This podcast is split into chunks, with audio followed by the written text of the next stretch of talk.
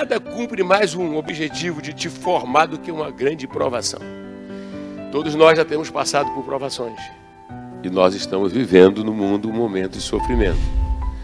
Nós ouvimos falar do antídoto da paciência, que significa mantenha a perseverança, porque isso vai passar. Nós somos do povo que canta em tribulação.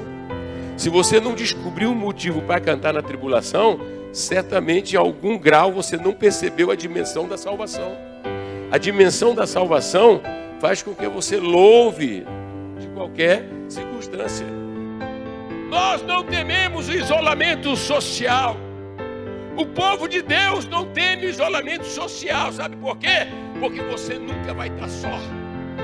Quando você fecha a tua porta, o Espírito de Deus está lá dentro com você.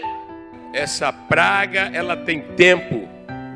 E nós estamos buscando um grande milagre. Devemos orar por todos que estão sofrendo que Deus pode poupar e alongar suas vidas. A gente precisa saber que o poder de Deus é um poder que levanta mortos. Devemos ter cuidado, mas não medo do vírus.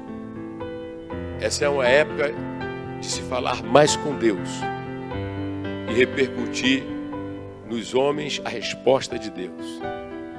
E vamos superar as debilidades e as fragilidades, talvez fazendo agora o que não se fez antes sobretudo no hábito com Deus e na oração, e reavaliar todo e qualquer pecado, Ele perdoa se o arrependimento for genuíno, se o arrependimento for verdadeiro. Então é hora de reparar as brechas, né?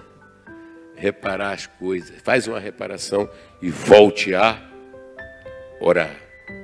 Deus nos dá uma nova oportunidade.